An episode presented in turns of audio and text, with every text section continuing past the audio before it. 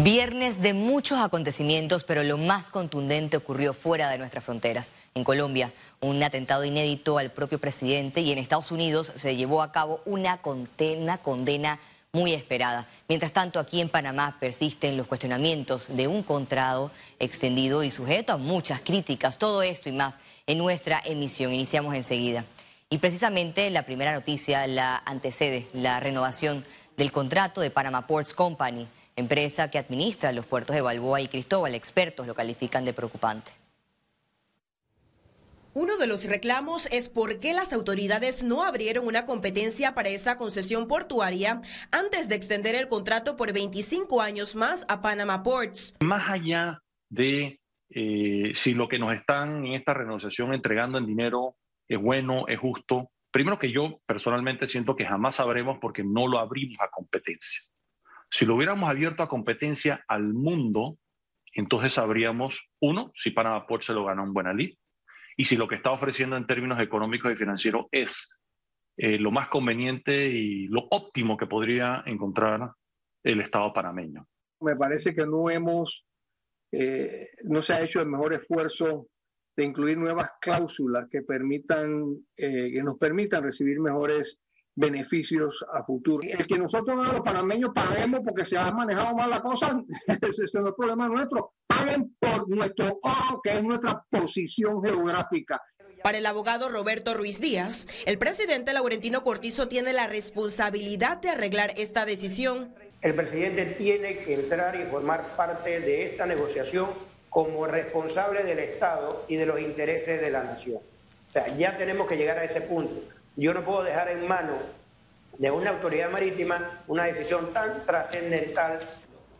Al consultar al asesor legal del presidente Cortizo, Harley Mitchell, si habrá nuevas decisiones al respecto, este evitó emitir comentarios. No, no pudiera adelantar, no pudiera adelantar, secretario. ¿O qué pudiera decir? No soy vocero. Ciara Morris, Econews. La Comisión Especial Evaluadora del Pacto de Estado por la Justicia definió el orden de entrevistas de aspirantes a magistrados de la Corte Suprema. En el proceso que iniciará el próximo lunes, los integrantes de la mesa aprobaron entrevistar seis abogados por día, tres en horas de la mañana y el resto en la tarde. Los sábados y domingos vamos a inclusive sesionar para escuchar eh, a algunos de los entrevistados, de los aspirantes, y mm, el día lunes, como acto previo para el inicio de entrevistas, hemos eh, tomado la decisión en la comisión de eh, invitar a los magistrados que resultaron designados y ratificados en el proceso anterior como parte de conversar de la experiencia que ellos pudieron tener en, en, la evaluación anterior. Para garantizar la transparencia en el escrutinio, el orden de entrevistas fue sometido a un sorteo. Los comisionados recomendarán en una lista corta los mejores perfiles independientes en la Administración de Justicia. Necesitamos eso, gente que tenga la capacidad, el conocimiento, la transparencia y una vida que le permita decirnos a todos nosotros que puede ser magistrado de la Corte Suprema de Justicia. Esperamos es que el magistrado o la magistrada que resulte eh, seleccionado por el señor presidente sea un respetuoso de los derechos humanos y también que mantenga una tutela legal efectiva, es decir, que baje la morosidad, no solo la morosidad en cuanto a los juzgados, sino en el mismo pleno de la Corte. 79 aspirantes participan de la convocatoria donde el órgano ejecutivo seleccionará dos magistrados principales y suplentes para la sala primera de lo civil y la sala tercera de lo contencioso administrativo. Félix Antonio Chávez, Economía. El mandatario de la República recibió este viernes a los jugadores de la Selección Nacional de Fútbol de cara a la próxima Copa Oro y la octagonal de la CONCACAF con miras al Mundial de Qatar 2022. La Selección Nacional fue recibida en el Palacio de las Garzas por el presidente Laurentino Cortizo. Durante la visita, el capitán del conjunto nacional obsequió la camiseta del equipo al mandatario. La recuperación económica y social, modernización, inclusión, desarrollo tecnológico e innovación son los retos de la pospandemia COVID-19, lo que aseguró el presidente Laurentino Cortizo en la cuarta reunión de jefes de Estado y de Gobierno del Sistema de Integración Centroamericana. Enfrentamos situaciones difíciles, complejas, pero en la coyuntura de la crisis tenemos también una oportunidad para construir sociedades más justas, equitativas, incluyentes. La pandemia hizo más evidente la fragilidad de nuestros sistemas de salud y acentuó la situación de pobreza, desigualdad y desempleo que afecta a nuestros países y dificulta el desarrollo de la región. El epidemiólogo Arturo Rebollón manifestó que Panamá debe acelerar el proceso de vacunación ante el repunte de casos COVID-19 y la aparición de nuevas cepas del virus. Ahorita mismo tenemos casi todo se está vacunando en auto rápido y tenemos que ampliar, o sea, ampliar a todo. Si es necesario, abrir a Tlapa, abrir todos los centros de salud, colocar centros de vacunación en los centros comerciales, en los aeropuertos, en las playas, en las canchas de fútbol, que se abran. Ya ahorita es todo, se vale todo para vacunar a la mayor cantidad de gente posible. Pero ya empezaron a aparecer negocios que están dispuestos también a ofrecer beneficios al que lo haga. En Chiriquí lo están haciendo, eh, concesionarios de autos lo están haciendo, almacenes lo están haciendo. Entonces, esta es la estrategia para poder motivar a la gente a que se vacunen. Continuamos en tema salud. Por cuarto día consecutivo, Panamá registró más de mil nuevos contagios por COVID-19. Veamos en detalle las cifras del MINSA.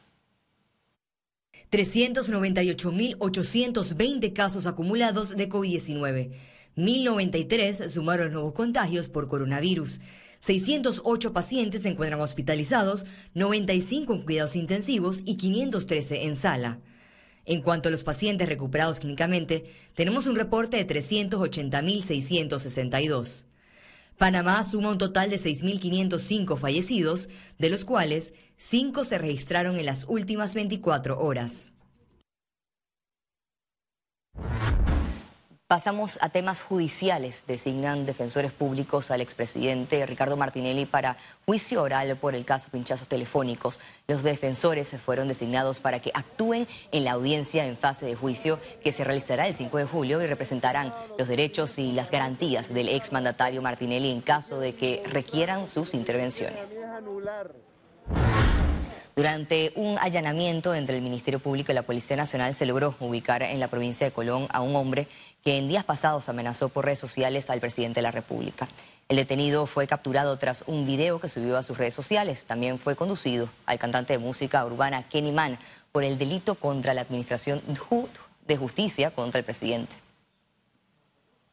Toma un descanso y recarga energías. Aprovecha tarifas desde 99 dólares para dos personas y disfruta de una estadía libre de estrés en Sheraton Gran Panamá. Llámanos al 305-6560 o visítanos en nuestras redes.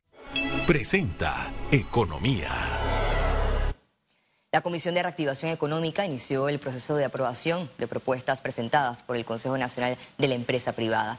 Tras evaluación dieron visto bueno a seis propuestas, cuatro del ámbito financiero para sacar a Panamá de las listas discriminatorias y dos del agropecuario. Adicional, el establecimiento de un programa de garantías para el sector turismo ejecutado con el apoyo del Banco Interamericano de Desarrollo y mejoras en las regulaciones bancarias. Las autoridades esperan dar a conocer los avances en las primeras semanas del mes de julio.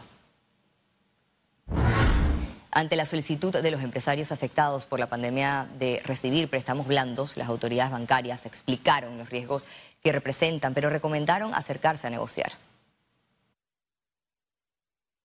Se refiere a préstamos con condiciones de pago eh, alargadas, con tasas de interés subsidiadas.